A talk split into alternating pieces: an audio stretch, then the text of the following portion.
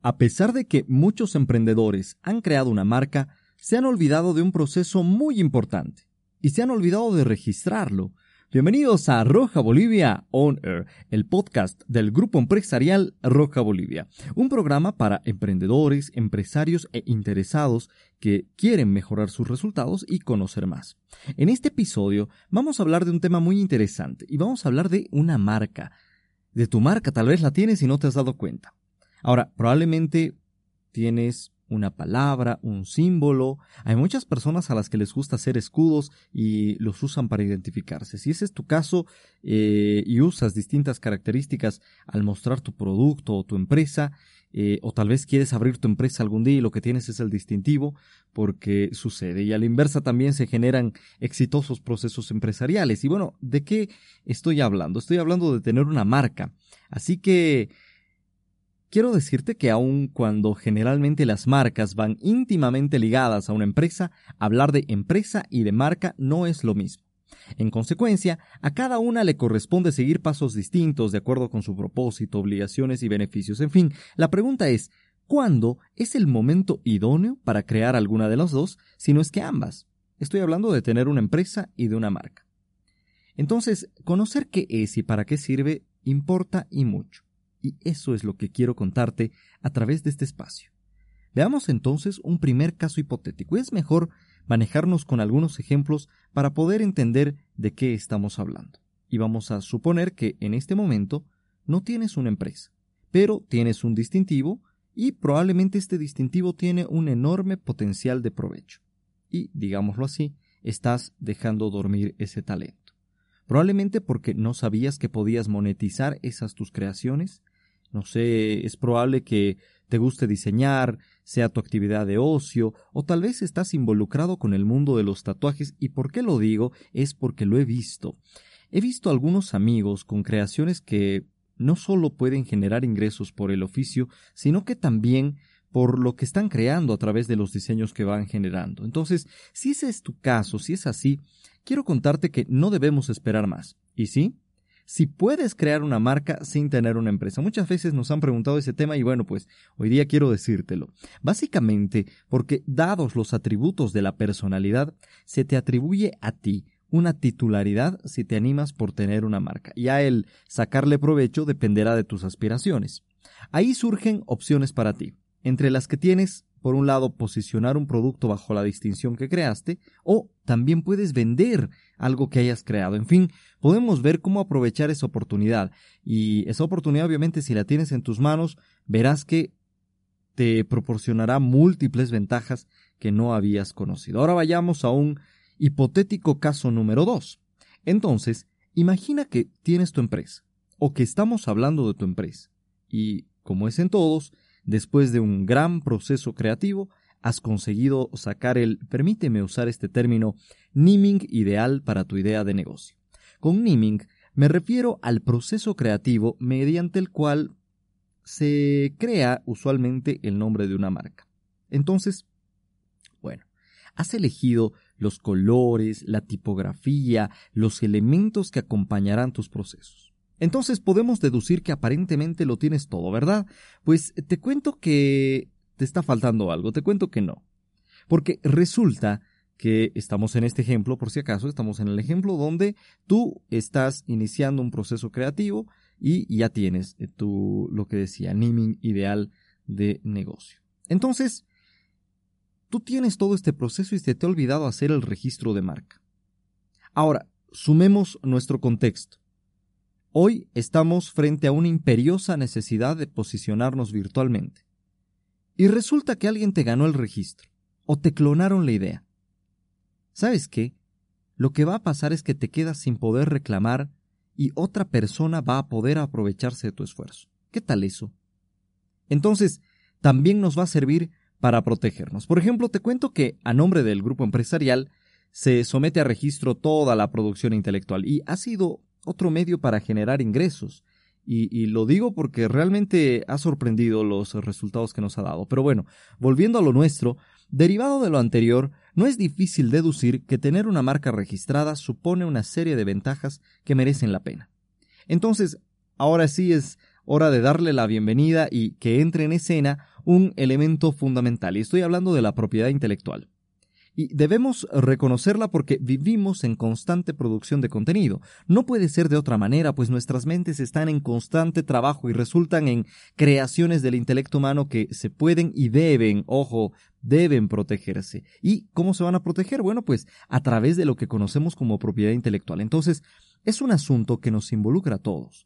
De ahí la importancia en reconocer de dónde emergen las ideas. Entonces, déjame decirte que la propiedad intelectual se clasifica en dos ámbitos. Y es bueno conocer todos estos elementos. Si tienes eh, cerca un lápiz, un papel, pues buenísimo, puedes anotar todos estos datos porque los extraemos precisamente para que los tengas. Entonces, te hablaba de dos elementos. Por un lado, encontramos a la propiedad industrial y por otro lado están los derechos de autor.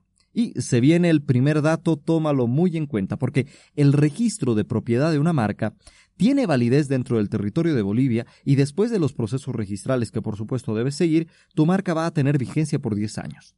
Pasado ese tiempo, puedes renovarla y obviamente pues puedes hacerlo nuevamente por 10 años. Entonces, lo mismo, un proceso de registro y tienes otra década bajo la titularidad de marca que querías.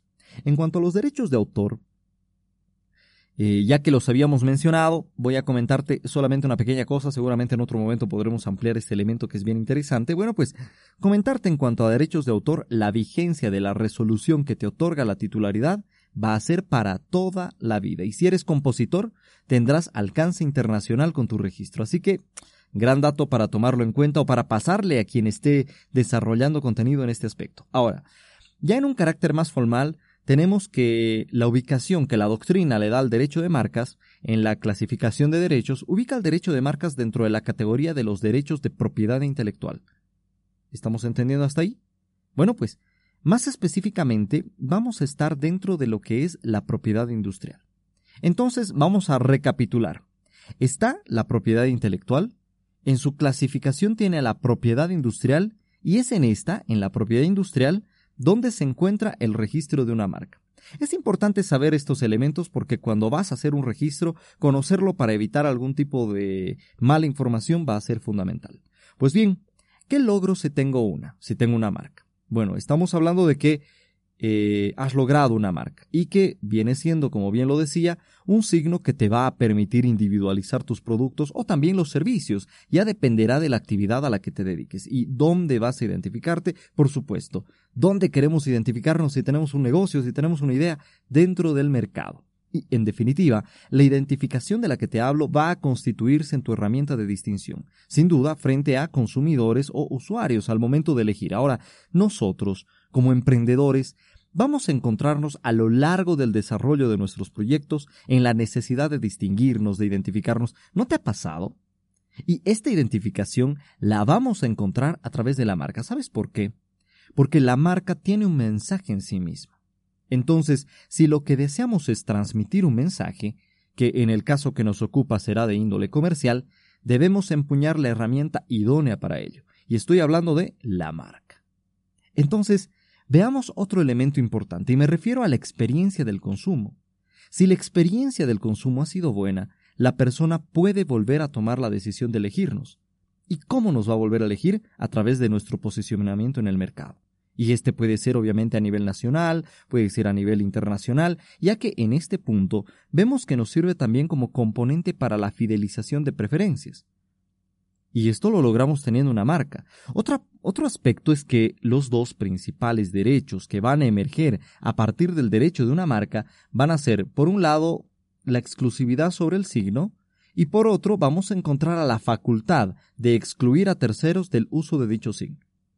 Entonces, la marca se constituye en un bien inmaterial, un bien no perceptible por los sentidos. Por lo tanto, ¿qué va a ser?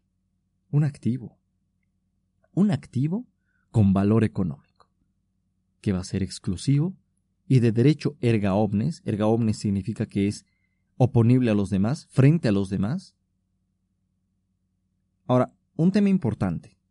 La marca puede constituir una creación muy elaborada y una consistencia que tenga elaboración muy profunda, pero también puede ser una elección arbitraria carente de originalidad. Es el registro el que va a valer en este punto. Porque, a razón del potenciamiento del comercio electrónico, donde estamos digitalizando nuestras actividades y estamos amplificando nuestra llegada al público, obviamente lo primero que va a pasar es que podemos ser sujetos de copia y debemos estar preparados para que esta situación no nos llegue. ¿Cómo? Bueno, pues tenemos un solo camino y es el registro. Ahora, si tienes tu marca registrada, puedes conceder licencias sobre la marca para que otras personas la pueden utilizar. Y esta forma es totalmente legítima. ¿Y a qué me refiero? Y es que tú le vas a ceder parte de los beneficios que van a recaudar con esta, con el uso de esta marca. Es decir, si alguien va a utilizar tu marca y va a ganar, tú le estás cediendo la utilización de la marca, pero la persona por lo que esté ganando te va a dar dinero. Espero que me hayas podido entender. Incluso vas a poder crear franquicias y demás elementos que son muy interesantes en el ámbito comercial. Así que, ¿te das cuenta? Se abren muchas posibilidades y debemos empezar a sacarles provecho. Ahora, ¿cómo vamos a saber si tengo una marca sin darme cuenta? Si tienes una marca y no te has dado cuenta. Ya lo decíamos, no siempre está vinculado a tener una empresa. Y si estás con una empresa, importantísimo saber esto. Importantísimo. Entonces te explico. Y es que la clasificación de marcas, por lo general, responde a diferentes variables. Empecemos entonces viendo aquellas que distinguiremos por la forma del signo. Hablo de las marcas que se llaman nominativas. A ver, estamos, estamos entendiendo todo este tema.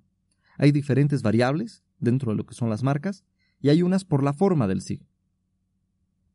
Cuando hay formas, vamos a llamarlas nominativas. Eh, y también algunas personas lo llaman verbales. Acá he visto algunas que están integradas por uno o más letras. Otros deciden optar por números, palabras o una combinación de ellas y es muy usual que usemos signos que colocamos sobre nuestros productos o a veces también aplicamos sobre los servicios en los cuales nos queremos distinguir. Al hacer esto, estamos creando una marca porque el requisito es que haya novedad, capacidad distintiva y otros que van a hacer a la autenticidad. Ahora, muchos piensan que pueden acudir a un catálogo para ver, para ver qué marca ponerse y no es así como funciona el tema de las marcas. Te cuento que por lo general, las leyes no hacen mención a los tipos de marcas, eh, se limitan a enumerar los signos que pueden ser protegidos como marcas o caso contrario, enumeran los que no pueden ser protegidos como tal. En la enumeración que hace nuestra ley reglamentaria de marcas se contempla el tipo de marcas de la que te estaba hablando, de las nominativas. Así también vamos a encontrar en el Código de Comercio que se hace mención a estas. ¿Por qué es importante tomar en cuenta todos estos vínculos eh, jurídicos? Es porque te, te das cuenta que es algo que realmente sigue un camino protegido. Así que si estás en el grupo de los nominativos, vamos por el registro, pero también puede que seas de los que tienen una marca figurativa. En este tipo de marcas también vas a ver que algunas corrientes las denominan gráficas porque tienen una característica esencial y es que para su conformación se revisten de líneas, de dibujos, de colores. Entonces, este tipo de marcas pueden ser puramente gráficas y se limitan a evocar solamente en la mente de los consumidores eh, la idea de que tú estás presente con tan solo la imagen del signo que estás utilizando. Puede, por ejemplo, pueden ser frutas. ¿Y por qué utilizo este ejemplo? Y es que conocemos, ¿no? Una marca con una manzana, no lo voy a decir obviamente por el tema también de registros de autor y de auspicios de este espacio, pero bueno, pues seguramente sabes a qué me refiero, ¿verdad? Pues es de este grupo del que estoy hablando, del que utiliza algún tipo de distintivo a través de lo visual. Acá juega un papel importante la originalidad del signo, porque ya lo decíamos, lo que buscamos con una marca es ser sorprendidos eh, si somos consumidores y comprendidos si nosotros somos los usuarios que estamos estableciendo una línea de intercambio comercial. Entonces esto hace que la gente nos retenga fácilmente en su mente. Acá no sé si te diste cuenta de la ventaja, te explico. Miremos entonces si claramente nuestra marca es visual, ya no entramos en complicaciones de lenguaje. ¿Lo has pensado? Porque muchas veces han generado conflictos y lo he visto, se han hecho complicaciones innecesarias en esta lógica y, bueno, pues ahí ya eliminas, si tienes un distintivo figura, ya no necesitas estar traduciendo a distintos dialectos o lenguajes tu marca, ¿no? Eh, nuestra ley reglamentaria de marcas hace mención a lo que mencionaba al inicio. Hablo de dibujos, emblemas y otros que son considerados como signos que pueden constituir una marca. Entonces, como en la vida, no podemos decir que todo es de un solo lado, no es de sorprender que también tenemos las marcas mixtas. Y ya el nombre nos está avisando de que estamos hablando de la combinación de dos elementos característicos de las otras dos marcas que te señalaba. Es decir, a ver, recapitulemos un poquito. Hemos mencionado a las marcas que están constituidas por un elemento denominativo, una o varias palabras. Y también hemos hablado de las que están compuestas por un elemento gráfico, una o varias imágenes. Ahora, cuando estamos hablando de esta combinación, estamos hablando de que nos vamos a permitir lograr un conjunto de signos que juntos van a ser nuestra marca. Aunque siempre habrá de encontrarse un elemento principal o característico y un elemento accesorio o secundario. Me refiero a que uno es más importante que el otro. Al menos eso he podido advertir. Me refiero a que en algunos predomina más el signo que la imagen, pero en fin, eso dependerá de ti. Ahora, a nivel legal, tenemos contemplada a la combinación de signos y la ley los reconoce como materia protegible. ¿Te das cuenta? Entonces estamos hablando de algo que podemos proteger. Es un amplio mundo de posibilidades y hay que explorarlo para sacarle provecho.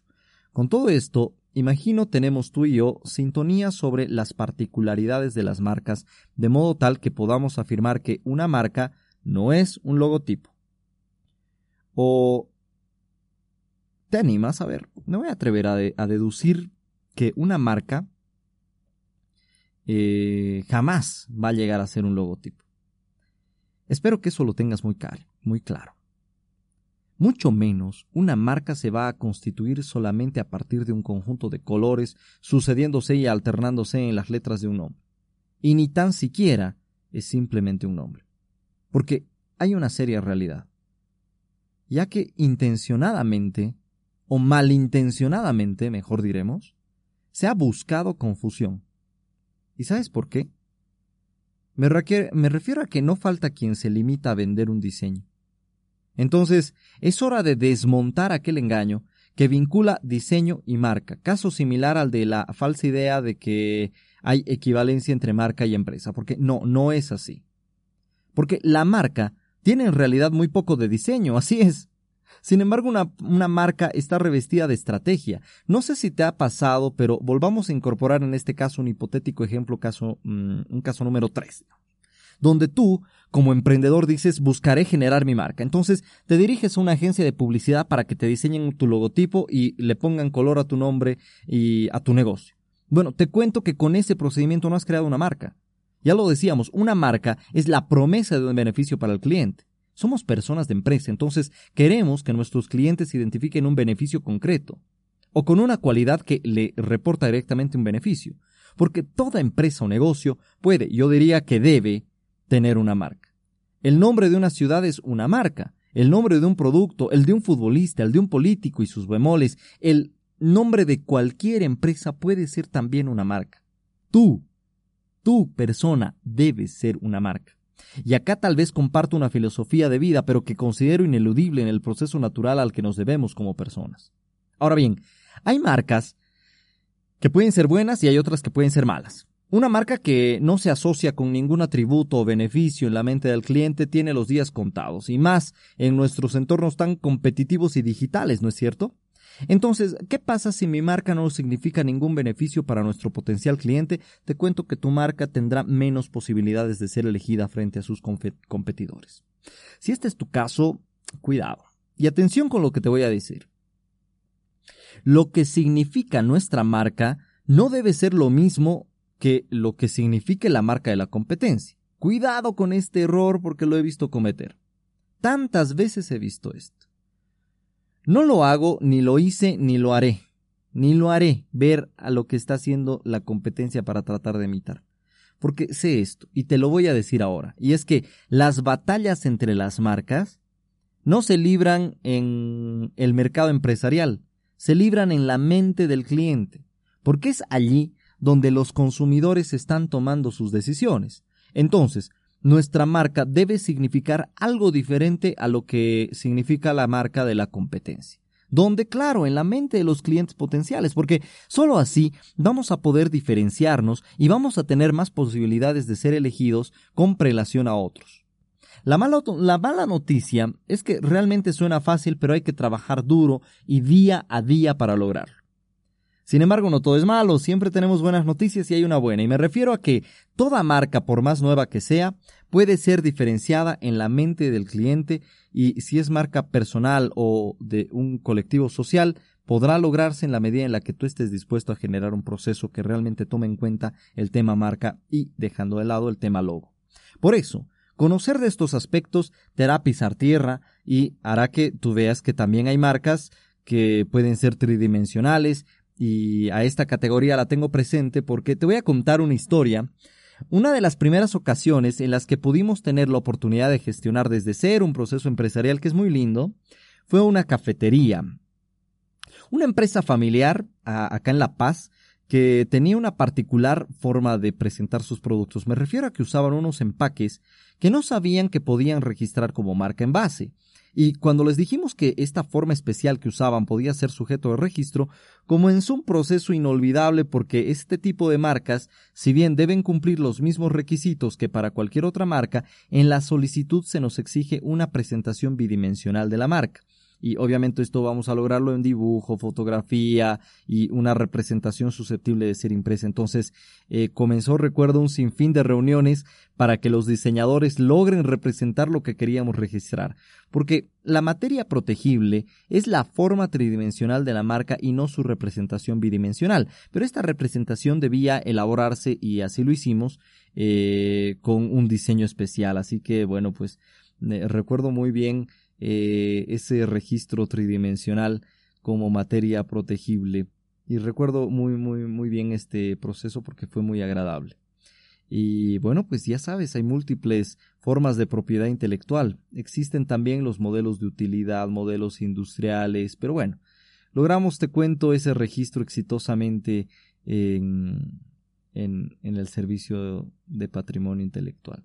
Y los señores dueños de esta empresa jamás pensaron que sería su carta de presentación hasta el día de hoy. Se fueron a Perú y son, son muy exitosos. Entonces, en caso de que quieras iniciar algún tipo de emprendimiento en cuanto a los negocios se refiere, resulta que es fundamental que te te conozcas y, y, muy bien y obviamente esto esté acompañado de un buen asesoramiento porque puedes lograr un registro que sumará ingresos a tus proyectos. Y, bueno, como estamos hablando de marcas, te comento también que están las marcas olfativas, ¿sabías? Sí, así como lo escuchas. Básicamente la perceptibilidad de un olor característico es suficientemente motivo para generar un distintivo. Pero obviamente tiene que, que distinguir, resaltar sobre las otras. Por ejemplo, hay, he visto papel carta con cierta fragancia donde ya el olor nos dice de qué marca se trata y también podemos distinguirnos eh, en cuanto al mercado se refiere de esa manera, porque este olor que puede emanar de nuestro producto es susceptible de ser registrado como marca. Ahora, nuestra ley reglamentaria de marcas obviamente no contempla este tipo de marcas ya que recién empiezan a ser consideradas en el mundo, pero legalmente hay siempre muchos lados, porque te comento, conforme tratados internacionales de la materia, en materia protegible de, de marcas, si bien no se hace referencia a este tipo de marcas, el ADPIC, ahora, bueno, haremos un pequeño paréntesis, ¿qué es el ADPIC? Es el acuerdo sobre los aspectos de los derechos de propiedad intelectual que están relacionados con el comercio. Un convenio interesante porque en él se crea incluso la OMC, Organización Mundial del Comercio, allá en el 94. Pero bueno, eh, sé estos temitas porque fuimos en dos oportunidades a las ferias de las franquicias y de las marcas y nos dieron, nos dieron muchísima información en cuanto a lo que está funcionando en el mercado empresarial y, y bueno, pues son cosas muy interesantes. Y acá en el ADPIC tuvimos un par de charlas muy interesantes y bueno, pues volviendo al documento se firmó una serie de principios básicos sobre la propiedad intelectual para, como en este tipo de escritos, o sea, me refiero a los documentos que se firman con los protocolos internacionales, se genere un entendimiento homogéneo sobre la materia de marcas y, bueno, pues tomen en cuenta algunos elementos eh, similares. Por ejemplo, dejan a, cada, dejan a criterio de cada país la exigencia de que eh, cualquier elemento que esté vinculado a un registro que vaya a ser protegido, por supuesto, sea normado por el propio país. Y bajo ciertos requisitos, que sea perceptible por la vista, pero que como requisitos esenciales para considerar que estamos hablando de una marca es que sean eh, perceptibles suficientemente distintivos y susceptibles de representación gráfica. Entonces, bienvenida a la interpretación, así que resulta que podemos inferir de, de esto que no nos limita la vista, por ello está abierta la posibilidad de registrar una marca olfativa. Mediante, por ejemplo, la representación de la fórmula química de manera gráfica, ¿me entiendes? Es decir, sacas tu, tu, producto, tiene un olor característico, entonces haces la representación de la fórmula gráfica que establece ese olor sale de mi producto, lo que hace eh, que puedas hacer registrado. ¿Te das cuenta? Es increíble lo que se puede lograr. Sin embargo, opinamos que aún obviamente se debe hacer un estudio más a fondo sobre esta posibilidad, eso lo hablábamos hace un tiempo y, bueno, ver el caso concreto con todas sus características, pero a tenerlo en cuenta. Eh, hay también marcas sonoras y acá te cuento que hay muchas melodías, especialmente la propaganda de radio, puede ser registrada como excelente marca, en vista de que se emplea un sentido fácilmente estimulable y hace que cuando uno escucha una melodía ya sintamos esa definición y el público obviamente puede asociarlo a un determinado producto o servicio eh, a través de la simple melodía. Entonces, Cumplimos con la finalidad esencial de la marca, que es la distintividad. ¿Por qué voy a los ejemplos? Es porque quiero que, que, te des cuenta de que lo distintivo, lo que realmente muestre que tienes un signo característico, es considerado marca. Ahora, es cierto que en materia de signos audibles se plantea un problema, si bien se podría registrar una secuencia de notas, como una marca sonora, habrá que ver el alcance y la protección que el registro da a la melodía y a las palabras o frases que la acompañan. Como te decía, el caso concreto es importante, pero siempre hay posibilidades. Entonces, podrás advertir que en cuanto a marcas hay un universo increíble de posibilidades. Si quieres saber más sobre otras marcas o tienes algo que consideras marca, eh, un producto de fábrica, de comercio, marcas de servicios, hay colectivas y otras, Puedes llamarnos al 78789676 o dirigirte a rojabolivia.com. Tenemos varias modalidades para poder acercar hacia ti estas respuestas que son tan importantes. Ahora bien, eh, existen dos razones que impidan que un signo pueda ser registrado.